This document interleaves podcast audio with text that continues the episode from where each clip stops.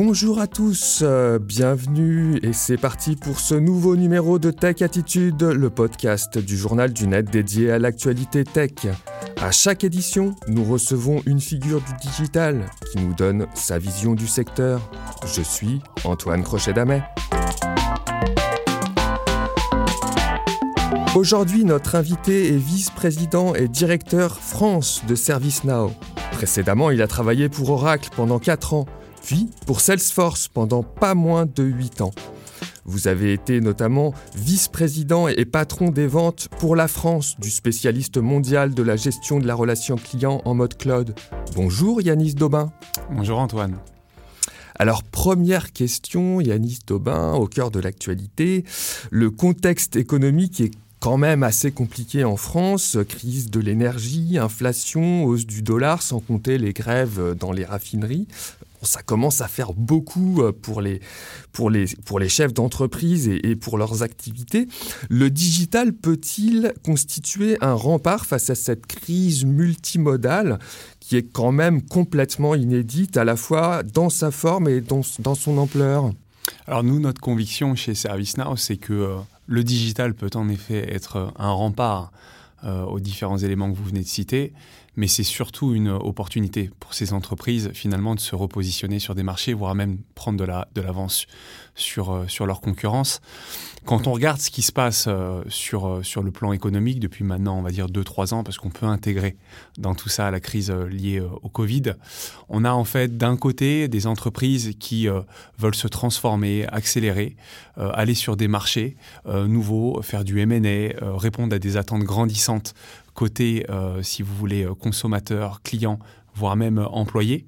Et puis de l'autre, en fait, un certain nombre de barrières, de freins, comme la crise de l'énergie, comme la, la, guerre en, Ukraine, avec tous les sujets d'approvisionnement qui vont autour, et qui font qu'on a finalement deux mondes, deux blocs qui, qui s'opposent, ou sur lesquels les entreprises ont du mal à réconcilier finalement ces, ces deux, deux, grandes thématiques. Et c'est là où le digital, quelque part, doit créer la passerelle, doit être un pont qui permet à ces entreprises, encore une fois, d'accélérer et de se transformer.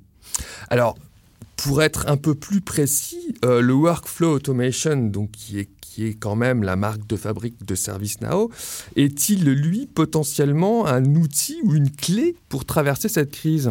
Alors ça l'est et euh, on pourrait reprendre l'histoire de ServiceNow. ServiceNow, c'est une société qui a été créée en 2004, donc il y a 18 ans, sur un domaine historique qui est l'IT Service Management. Mais la plateforme technologique de ServiceNow, quelque part, reste la même. Alors bien évidemment, on a innové, on y a rajouté des fonctionnalités, mais le socle technologique, la fondation, euh, reste la même. Et donc dans tout ça, en écoutant nos clients, nos partenaires au fur et à mesure des années, on a enrichi finalement le, portfolio. Vous parliez de, workflow.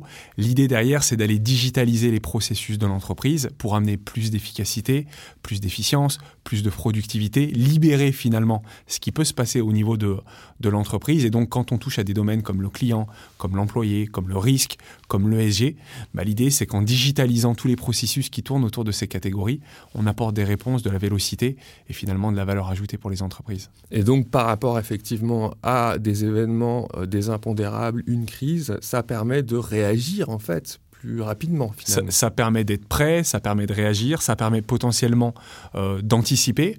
Si euh, je reviens sur l'exemple du, euh, du Covid-19, euh, il y a quand même eu une forme de blackout euh, avec euh, le fait que les entreprises devaient fermer les bureaux. Bah, vous aviez d'un côté les entreprises qui étaient prêtes à avoir finalement des collaborateurs qui travaillent de leur domicile et d'autres qui ne l'étaient pas.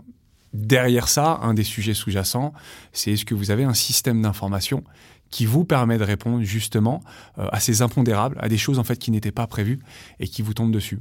Je parlais tout à l'heure de la crise liée à l'approvisionnement. C'est la même chose. Ça a été le cas euh, au niveau du Covid avec euh, la Chine. C'est le cas aujourd'hui avec la, crise en Ukraine. On pourrait prendre le sujet lié à l'énergie, qui est tout ou partie lié aussi à ce qui se passe en Ukraine. Même chose, vous avez des entreprises qui sont plus ou moins prêtes à absorber des hausses de coûts, à absorber euh, des éléments qui font que les collaborateurs restent chez eux. Et donc tout ça, c'est que bah, la technologie peut aider, peut aider les entreprises. Et l'automation en particulier et l'automatisation en particulier. Après, l'automatisation va aider l'entreprise de manière plus large.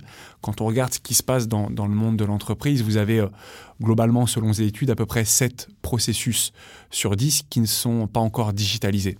Donc ça signifie de manière très simple, que vous avez encore euh, du papier, euh, euh, de l'Excel, des choses qui se font par email, qui se font à l'oral, au téléphone. Et donc vous avez une forme de rupture finalement dans les processus de l'entreprise avec des risques d'erreur et surtout un risque finalement de baisse d'efficacité. Et finalement, quand on a des processus non digitalisés, là c'est encore plus difficile évidemment de réagir à, une crise. Exactement. Bah, c'est l'exemple du service client au moment du, euh, du, euh, du Covid-19. C'est-à-dire que quand vous aviez en fait des call centers euh, dans vos locaux avec, on va dire, des PC, des tours, des desktops, et que du jour au lendemain, en fait, ces mêmes collaborateurs bah, doivent travailler de chez eux, bah, soit en fait vous avez plus de service client disponible, soit finalement vous devez vous adapter en urgence. Et donc si vous n'avez pas prévu ça euh, en anticipation, ça devient un peu compliqué. Alors justement pour, pour euh, détailler, pour rentrer plus dans le, dans le fond de, de, de l'offre liée justement à ce que vous à votre, la valeur ajoutée que vous pouvez proposer face à cette crise, je crois savoir que la dernière mise à jour de ServiceNow, donc qui a été annoncée le 21 septembre dernier, introduit justement pour la première fois le pilotage des plans de sobriété énergétique. Exactement. Donc on, euh, met à disposition de nos clients euh, deux releases euh, par an. La dernière version donc qui, vient de sortir, donc la release euh, autour de Tokyo, donc on appelle, on l'a appelé Tokyo, euh, met à disposition en fait un certain nombre d'innovations. Et dans tout ça, il y a la thématique ESG. Donc on avait sorti il y a quelques mois un cockpit de pilotage autour de l'ESG. La raison est assez simple, c'est que quand on discute avec nos clients, ils ont pendant euh, de nombreux mois, nombreuses années, notamment avec des cabinets de conseil, réfléchi à leur stratégie ESG. Donc ils ont... responsabilité sociétale et environnementale, hein, qui inclut évidemment la gestion de l'énergie. Exactement. Et donc ils ont produit euh, un plan, euh, des critères. Mais encore une fois, je reviens sur cette logique de deux blocs entre le fait d'avoir des ambitions et la capacité à exécuter, à rendre tout ça opérationnel, bah, c'est pas toujours évident. Et donc ce cockpit de pilotage ESG vise à digitaliser un certain nombre de processus, à traquer en fait un certain nombre de KPI liés à cette politique ESG, à les mettre au sein finalement d'un socle qui permette de, communiquer, de monitorer les avancées. Et dans tout ça, dans la dernière release donc Tokyo, on a cette capacité euh, à mettre euh, finalement un pilotage autour du sujet des émissions de gaz à effet de serre, du carbone, et donc d'aller un petit peu plus loin sur ces politiques ESG. Ah, c'est très intéressant. Mais revenons simplement quelques minutes au, workflow automation. Comment se situe la, la, France dans ce domaine comparé aux autres pays européens? Est-on plutôt en avance, en retard? Alors je pense qu'on n'a pas à rougir hein, par rapport à ce qui se fait euh, au niveau européen. Ça va encore une fois dépendre euh, des domaines. Hein. Quand, quand on parle de workflow chez ServiceNow, on couvre des domaines qui sont très larges. Si vous prenez la thématique euh, liée à l'informatique, à l'IT, vous avez des sous-domaines qui sont très très vastes. Et puis après, je parlais tout à l'heure de sujets plus fonctionnels autour du client, autour de, de, l'employé. Donc on est sur des sujets qui sont très très vastes. Ce qui est certain, c'est qu'il y a une appétence forte de la part euh, des entreprises parce qu'elles se rendent compte que euh, d'un côté, euh, elles vont pouvoir gagner en efficacité, en productivité, mais de l'autre, digitaliser les processus, c'est aussi répondre à des attentes fortes de la part de leurs clients et de leurs collaborateurs.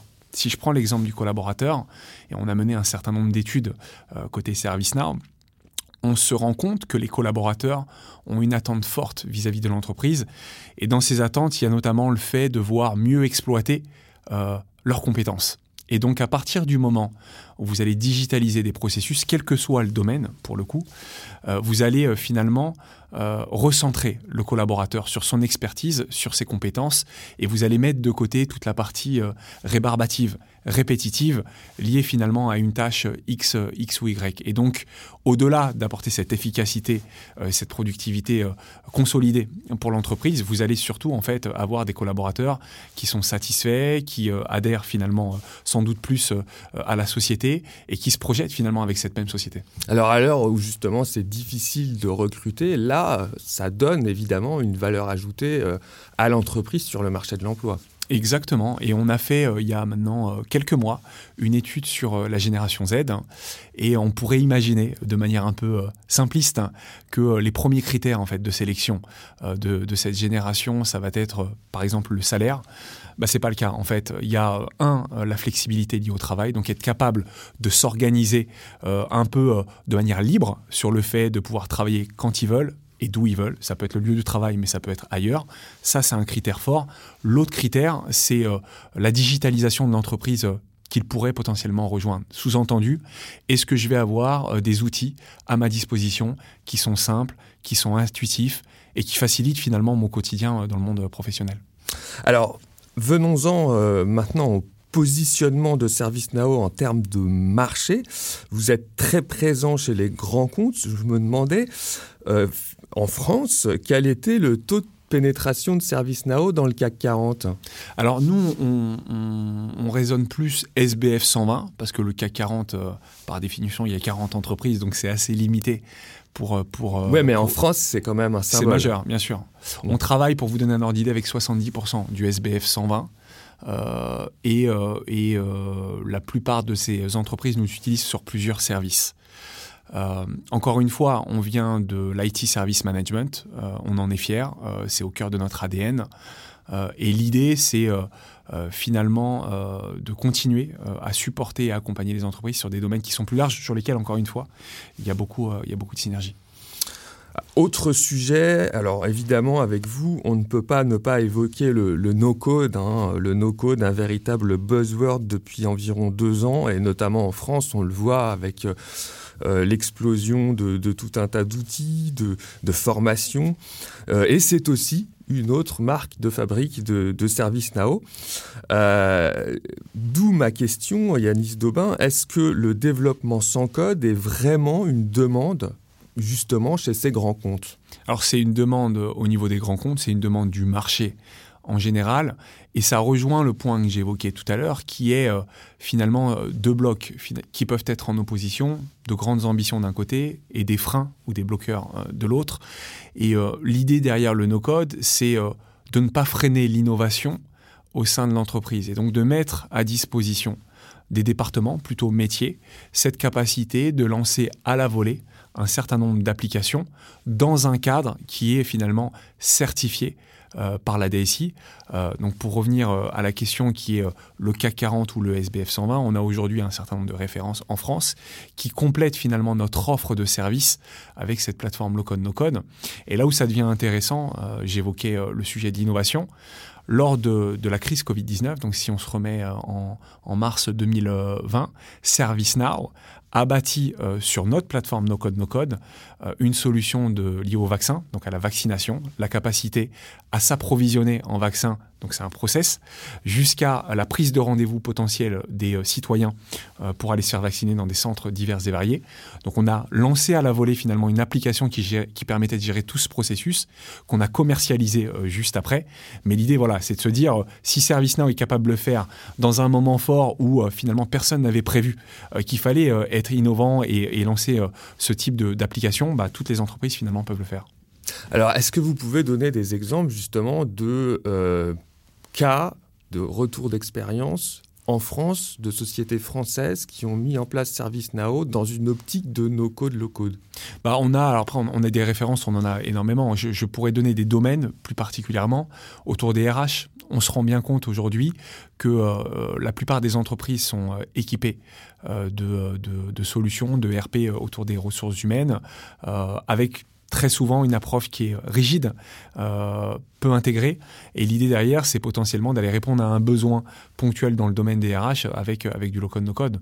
Ça pourrait être euh, le fait euh, pour une entreprise, pour le coup, plus, plus intermédiaire en termes de taille, lancer finalement une application autour de la gestion des notes de frais. Parce que lancer un programme avec un grand acteur du marché sur ce domaine-là, ça peut être un peu plus compliqué. Donc voilà, on a différents, différents domaines. Mais vous avez aussi des références à partager en France. Vous avez quand même un certain nombre de clients sur lequel vous avez déjà communiqué et qui s'engagent dans ces, sur cette voie sur, sur, des références publiques Oui. Bah, on pourrait vous les partager. Je peux D'accord. Pas forcément comme ça. Ok, ok. Alors, est-ce que le no-code peut aussi intéresser les PME alors c'est ce que je disais, donc le, contexte français ne se limite pas forcément au CAC 40 et en fait, euh, pour reprendre mon, exemple sur les notes, euh, les notes de frais, ça intéresse en fait tout type d'entreprise parce que quand vous êtes des grands groupes, ce qui vous freine, c'est potentiellement en fait le poids de l'organisation et votre historique au sens système d'information. Quand vous êtes en fait une entreprise plus petite en taille, c'est potentiellement les moyens pour innover et donc le low code no code permet d'un côté au niveau du grand compte d'apporter de l'innovation et de la flexibilité, de l'agilité sur un système d'information qui est complexe et, potentiellement rigide. Et pour les plus petites entreprises, justement, derrière d'aller innover entre guillemets à moindre coût, plus facilement. Et est-ce que vous avez des versions ou des éditions de ServiceNow qui ciblent plutôt les, le middle market ou les non, c'est pas le cas. Alors ça a été le cas. Il y a eu des tests il y a, il y a quelques années, et la décision qui a été prise, c'est euh, d'avoir une offre en fait qui euh, qui corresponde à l'ensemble du marché. Alors après, on a des principes d'édition qui font qu'en fonction de l'édition, vous avez une richesse fonctionnelle qui est plus ou moins large, mais il n'y a pas une approche euh, au sens go-to-market avec euh, des produits spécifiques dédiés pour euh, le mid-market ou, des segments de marché qui ne sont pas les grandes entreprises. Ce qui permet de facto de faire bénéficier des développements qui peuvent être faits pour des grandes entreprises Exactement. à des plus petites. C'est aussi ça l'intérêt. Exactement, mais vous parliez d'entreprises de, de, de, taille intermédiaire. J'étais il y a deux ou trois semaines avec SES Imagotag, donc une société société de 700 employés française, une belle pépite euh, euh, française. ils utilisent ServiceNow sur toute la partie en fait employé, liée à l'employé. Donc le recrutement, l'onboarding, la capacité justement à digitaliser en fait des processus autour de l'onboarding. Et pourquoi une entreprise de 700 collaborateurs en France prend un ServiceNow sur ce domaine-là? Bah, L'idée, en fait, c'est d'aller vite, euh, de faire simple et de bénéficier, comme vous venez de le dire, de l'innovation en fait, qu'on peut apporter par ailleurs à des grands groupes. Alors maintenant, nous allons euh, passer euh, à un autre sujet qui intéresse beaucoup nos lecteurs, celui du, hosting. Euh, j'ai noté que depuis juillet 2021, ServiceNow proposait une possibilité d'hébergement en Europe. comment cette possibilité a-t-elle été accueillie par les clients français du coup? Alors vous aviez une demande plutôt hétérogène en fonction des secteurs d'activité parce que derrière, il y a forcément un sujet lié au régulateur. Et en fonction en fait, des secteurs d'activité, vous allez avoir euh, finalement des contraintes qui sont plus ou moins fortes. On avait des data centers déjà euh, en, fait, en Europe. Et ce qu'on propose euh, au travers de ce programme, et c'est le choix du client, et, finalement on a cette flexibilité et cette agilité à s'adapter rapidement, c'est la capacité de s'assurer que les données resteront en termes de traitement en Europe. Donc c'est un investissement fort de la part de ServiceNow. On a des équipes basées en Europe qui, euh, notamment sur des sujets comme le support, euh, prennent euh, finalement l'information, la traitent en Europe et on s'assure que en fait, l'ensemble de ces informations ne transitent pas en dehors en fait, de l'Union européenne. D'accord. Donc ça permet effectivement d'éviter un certain nombre de législations extraterritoriales aussi et de donner un certain nombre d'assurances aux clients euh, européens et français. Exactement. Et quand vous discutez avec des acteurs euh, du secteur de la banque, de l'assurance par exemple, mais potentiellement aussi des acteurs autour des, euh, des, télécommunications, bah, vous avez des contraintes qui peuvent être fortes et avoir finalement cette garantie supplémentaire, c'est les aider vis-à-vis de leurs régulateurs à être plus conformes. Alors, une question euh, d'actualité maintenant, euh, Yanis Daubin. Euh, ServiceNow vient d'annoncer le rachat de la start-up Era Software, experte en observabilité. Quel va être l'apport de cette technologie à votre plateforme? Donc l'observabilité, c'est un domaine sur lequel on est déjà présent. Et, c'est un domaine sur lequel on, on continue d'investir. Je parlais tout à l'heure de la sphère euh, IT ou informatique au niveau de, notre portfolio. Donc vous avez des domaines qui sont très larges, l'observabilité euh, en fait partie, et l'idée euh, c'est bah, d'aller encore plus loin. et ça s'inscrit dans la stratégie finalement de fond de ServiceNow. Si vous regardez l'histoire de ServiceNow, on procède régulièrement à des acquisitions d'entreprises. Et, et, le parti pris dans ces acquisitions, c'est racheter des sociétés pour leurs collaborateurs, les compétences des collaborateurs, et pour les brevets en fait euh, des entreprises. On a racheté notre première société en France euh, il y a un an, première start-up lilloise, une société qui s'appelle Mapwise sur la cartographie d'intérieur. La logique est la même, c'est une dizaine de collaborateurs en fait sur un domaine très précis, avec une avance sur ce domaine précis.